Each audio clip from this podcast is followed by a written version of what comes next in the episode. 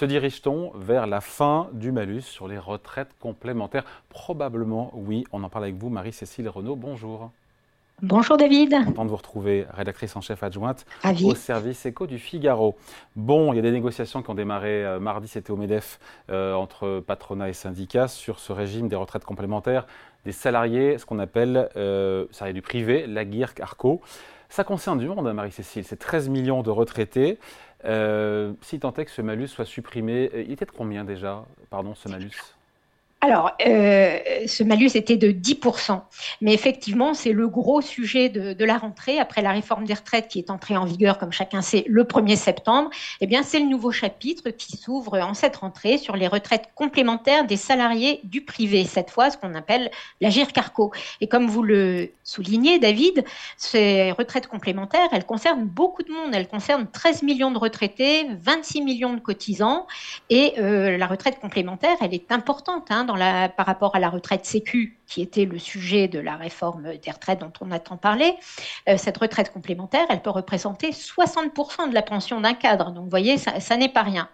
Et euh, ce régime Agir Carco, il est géré entièrement par le patronat et les syndicats. C'est la gestion paritaire.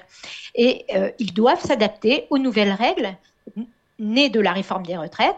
Ils ont commencé, comme vous le disiez, à se réunir mardi. Les discussions vont durer jusqu'à la fin du mois et effectivement, parmi les principaux sujets sur la table, il y a cette suppression du malus de 10%. Alors, donc, je ne sais pas si vous vous souvenez. J'ai le chiffre, donc c'est 10%. Il est appliqué à qui et pendant combien de temps? Alors, cette mesure des, 10% a été appliquée en 2019. C'est une mesure que euh, les partenaires sociaux, donc syndicats et patronats, s'étaient résolus à prendre à contre-coeur, mais euh, à l'époque, parce que le régime était dans le rouge, euh, les partenaires sociaux avaient décidé d'appliquer à tous les salariés du privé une, une décote de 10% pendant trois ans, sauf si vous acceptiez de travailler un an de plus. Mais concrètement, quelqu'un qui avait à 62 ans tous ses trimestres, qui pouvait partir en retraite, eh bien pendant trois ans, il avait quand même 10% de décote, sauf s'il acceptait de travailler un an de plus jusqu'à 63 ans. Le but, c'était de faire travailler les gens plus longtemps. Pourquoi est-ce que les partenaires sociaux avaient mis ça en place? C'était une règle de bonne gestion, parce qu'à l'époque, la GIRCARCO était en déficit, et donc euh, c'était pour, euh, pour rétablir les comptes. Mais comme vous le disiez, il est probable, très probable, que cette, euh, ce malus soit euh, supprimé, puisque les, les, syndicats en ont fait une ligne rouge, parce que, euh, bah, entre-temps, le régime est revenu en excédent, le régime s'est renfloué, alors qu'il était en déficit en 2019, le GIRCARCO a dégagé 5 milliards d'euros de bénéfices, d'excédent, l'année en 2022, et il avait 68 milliards d'euros de réserves au 31 décembre. Et en plus, avec la nouvelle réforme des retraites, il va y avoir encore plus d'excédents. C'est donc tout le sujet du débat. Qu'est-ce qu'on va faire des nouveaux excédents? Mais c'est pas un pactole. Hein. Le, MEDEF dit que c'est pas un pactole et, évidemment c'est leur point de vue. Je, juste, je reprends les chiffres 5 milliards d'excédents pour 2022, 68 milliards d'excédents cumulés. Euh, la réforme des retraites, de réserve, la réforme des retraites qui va apporter combien avec le report de l'âge légal à 64 ans?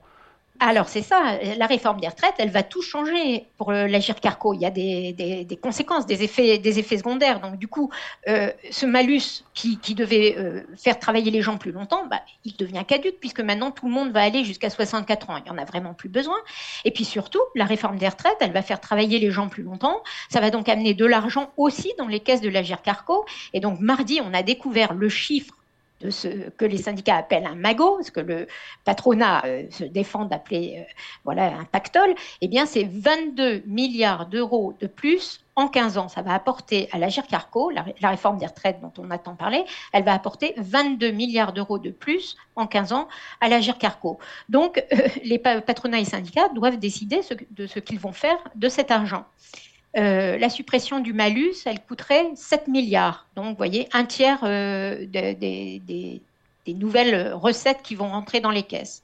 Alors, comme vous le disiez, David, le patronat est très prudent. Il dit il n'y a pas de magot, pas de pactole, surtout soyons prudents, on ne sait pas de quoi l'avenir sera fait. Et puis, les régimes de retraite, c'est des engagements. Ils nous ont avancé le chiffre de 2300 milliards, parce que c'est des engagements à très long terme. Quand vous, assurez la retraite de quelqu'un, c'est pour. Euh, 25 ans, 30 ans. Donc effectivement, il y a des engagements très importants. Donc le patronat, lui, euh, veut être très prudent. Les syndicats, eux, ont dit qu'ils faisaient une ligne rouge de la suppression de ce malus. Ils veulent même aller plus loin. Ils voudraient le supprimer pour ceux qui l'ont déjà. Tous les gens qui sont partis et qui pendant trois ans vont, euh, vont devoir supporter ce, malus. Alors là, je pense que ce sera un peu plus compliqué parce que techniquement, c'est compliqué de, faire, euh, de refaire les calculs. Puis en plus, il y aurait un petit peu une mesure d'injustice hein, pour les gens qui ont accepté de travailler un an de plus pour ne pas supporter cette décote de 10%. Donc, vous voyez, je pense que la suppression du malus pour les nouveaux retraités, ça, le patronat ne pourra pas ne pas l'accepter. Euh, en revanche, il va y avoir un gros débat sur est-ce qu'on le supprime pour ceux qui sont déjà partis et qui le supportent pendant trois ans.